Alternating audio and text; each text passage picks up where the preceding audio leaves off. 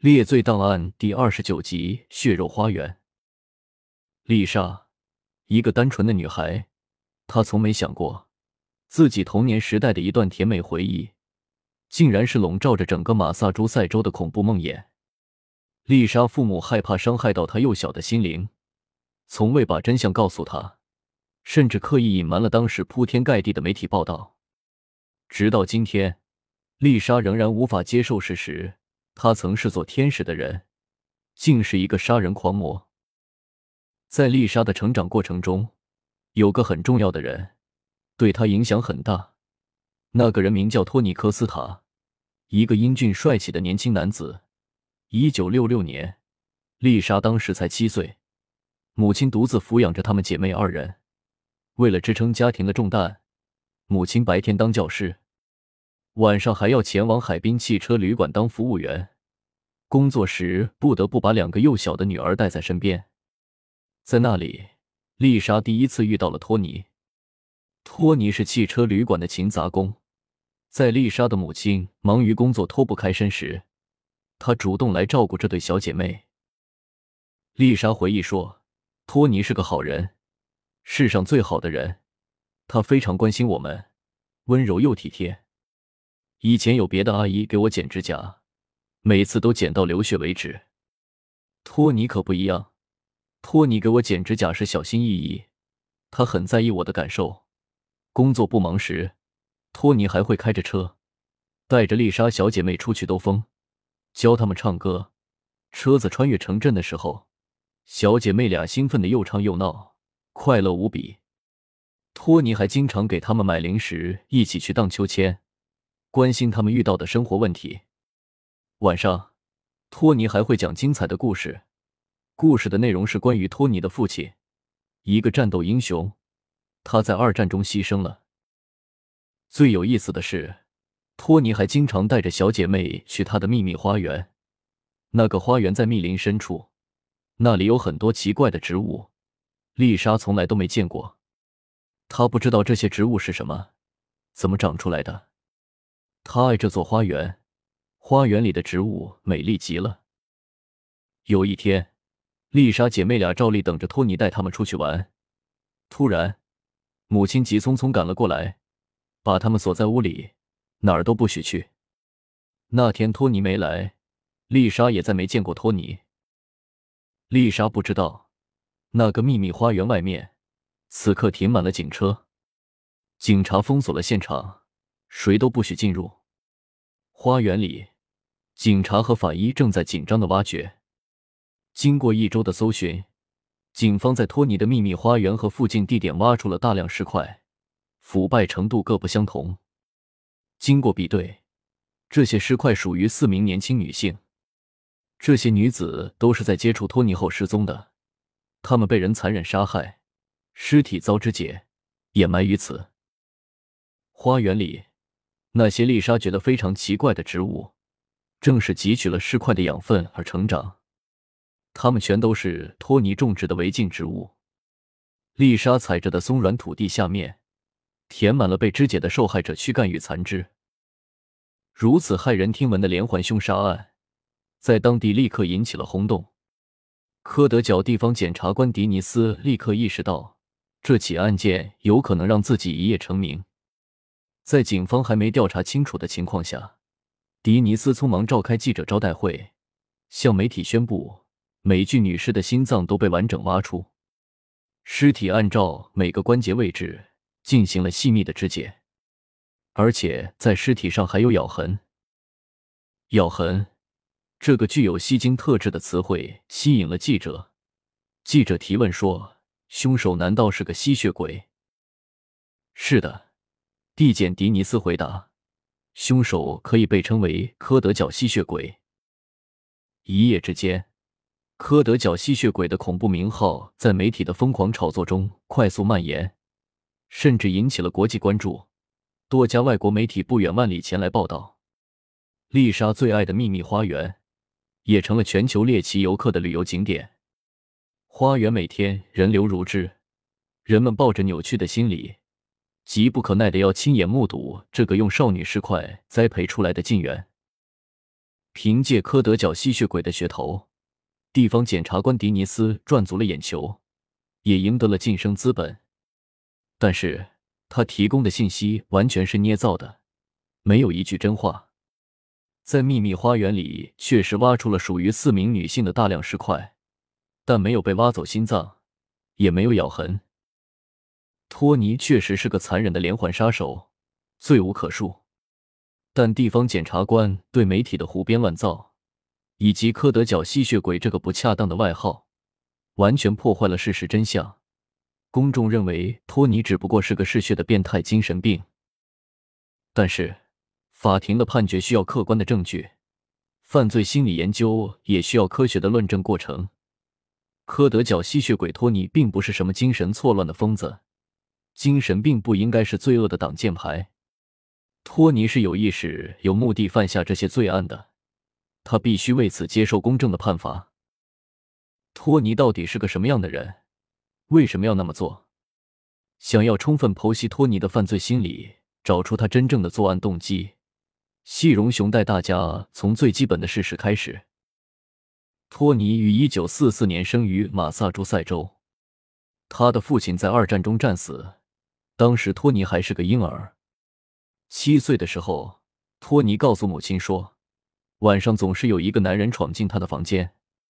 母亲刚开始有些惊慌，但几次之后并没有发现房子里有任何闯入的迹象。后来。小小的托尼举着客厅里父亲的照片说：“夜晚的闯入者就是这个人，是他的父亲回来了。”母亲觉得这孩子肯定是恶作剧，要不就是精神有毛病。十九岁时，托尼结了婚，对方也不过是个十四岁的女孩。他们生养了三个孩子，日子过得平淡而稳定，看上去是个普通的家庭。没过多久，母亲去世了。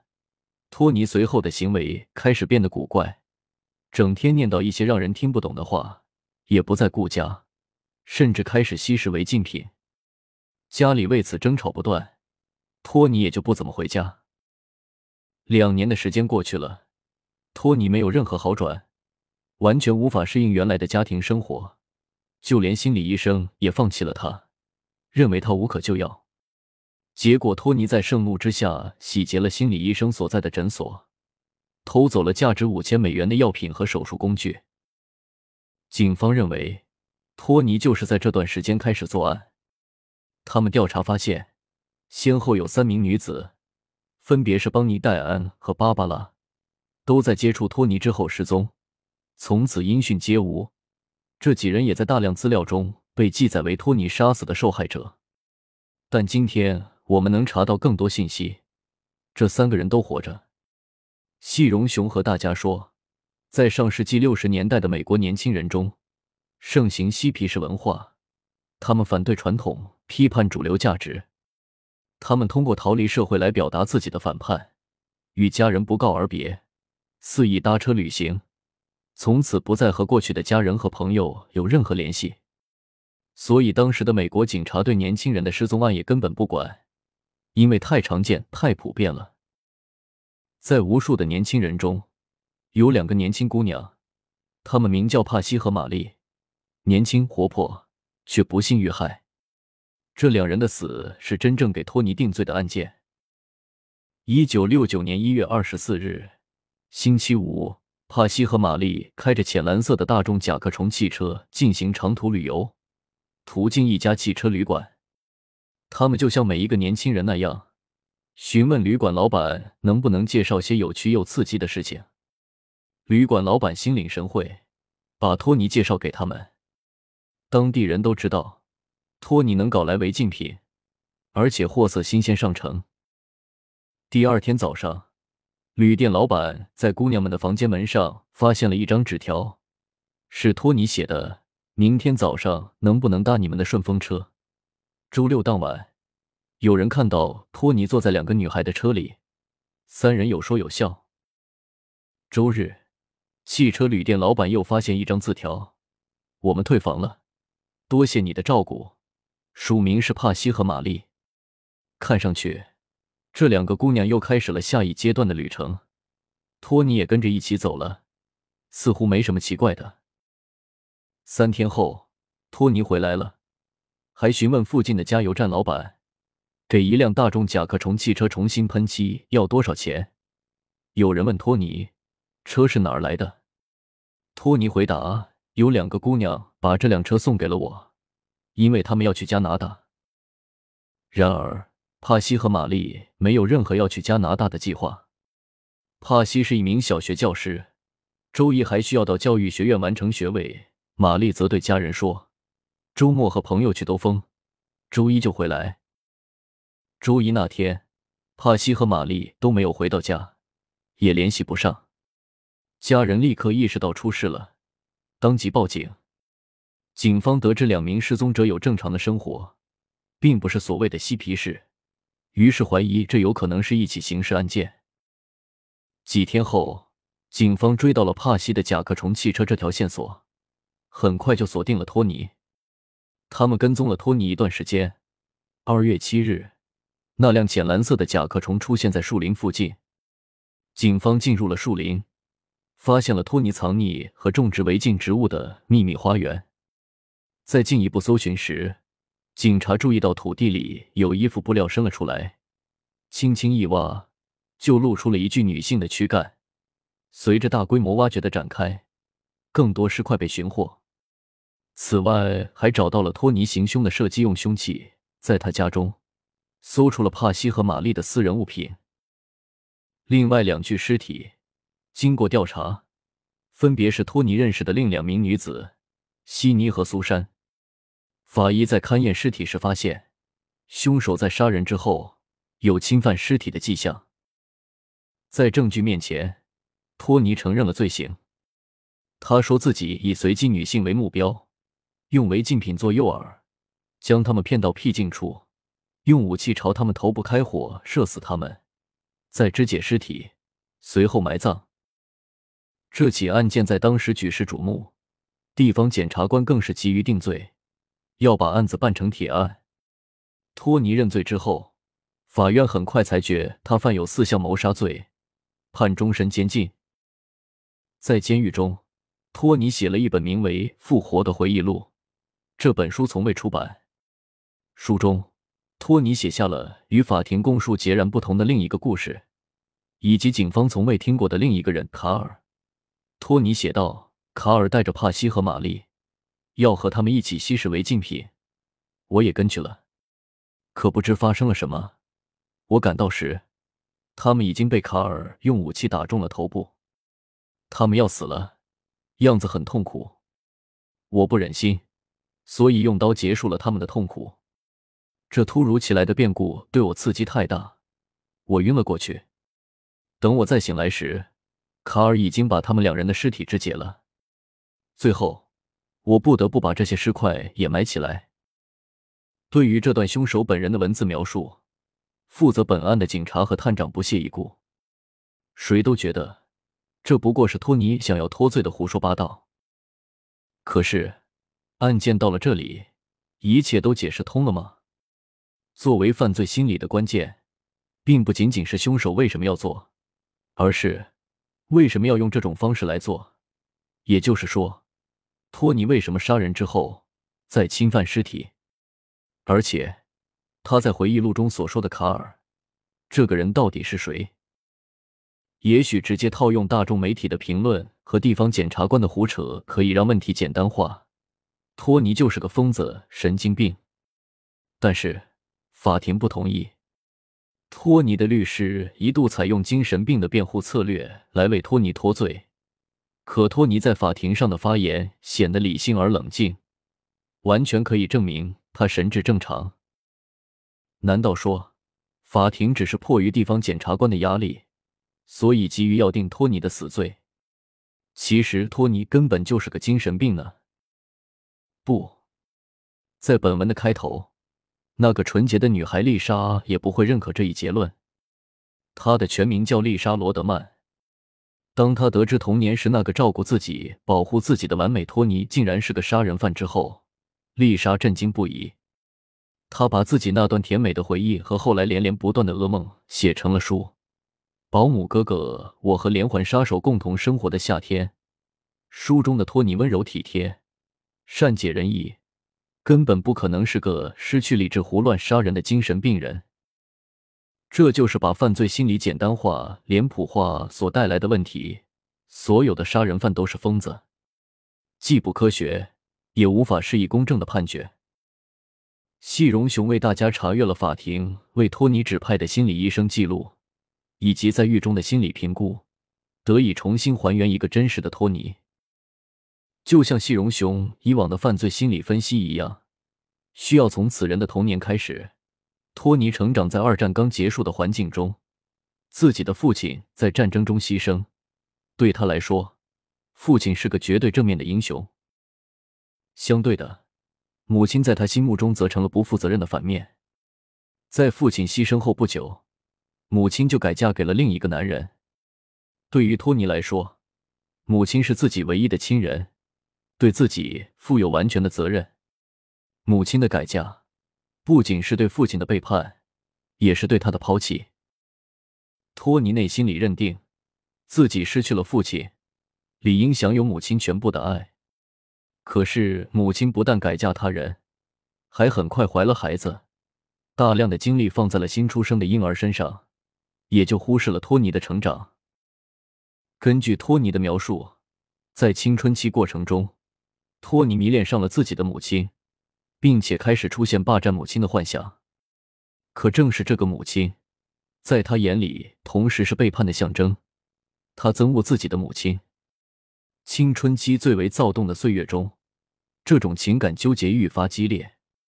不幸的是，问题没有得到实质性解决的情况下，母亲猝然离世。母亲的死让托尼悲痛欲绝。我们可以看到。在这段时期，托尼开始沉沦、自暴自弃，吸食违禁品。然而，再怎么吸食，也无法遏制他对母亲的欲望和思念。亡故的母亲对托尼来说是一生的挚爱与不满，那是他最重要的人。托尼想要换回母亲，托尼又没有自信能够控制母亲。他无法阻止母亲改嫁，无法阻止他孕育新的生命，并切割本属于自己的爱，就连童年时对母亲的恐吓和警告，都不得不搬出父亲，谎称父亲回来了。基于这三点，以及医生的分析报告，可以说托尼吻合尸体迷恋者的心理状态。在这种夜夜不断的心理压迫下，托尼必须要找办法释放，他需要母亲的替代品。帕西玛丽、悉尼、苏珊，或许还有很多很多遇害的姑娘。对于托尼来说，这些名字根本不重要。他在诱骗受害者成功后，首先用武器射击对方头部，这是对受害者完全控制的实现，同时也在他本人的心理上抹杀了受害者的身份。接下来，托尼让尸体扮演自己死去的母亲，自己则对母亲实施侵犯。发泄他扭曲的爱恋，同时也是以虐待惩罚母亲的背叛。这就是托尼心里所主导的犯罪行为。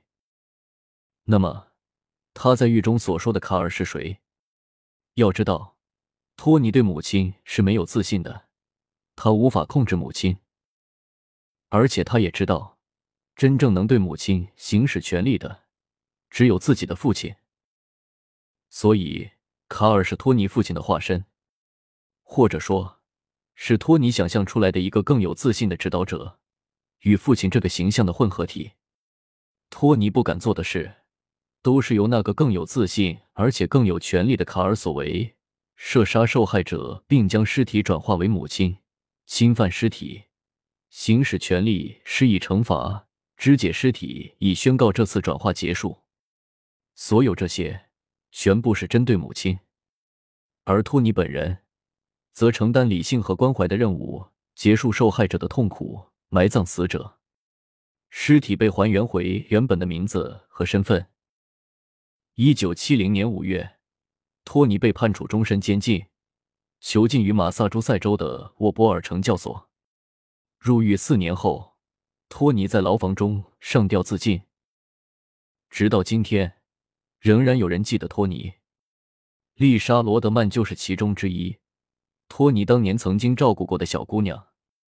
丽莎后来成为了一个税务会计师，几十年后，她才知道，当年那个温柔体贴的大哥哥，竟然是个连环杀手。她无法接受这一事实，为了对抗自己的抑郁与焦虑，丽莎把自己的回忆写成了书。其实，书中部分内容所描述的托尼，正是他内心角落里尚保留着人性的自己。一个温暖而关心他人的、充满朝气的快活男孩，而不是那个以父亲之名行凶纵欲的恶魔。感谢您收听细荣雄解说的《猎罪档案》，更多精彩，我们下期再见。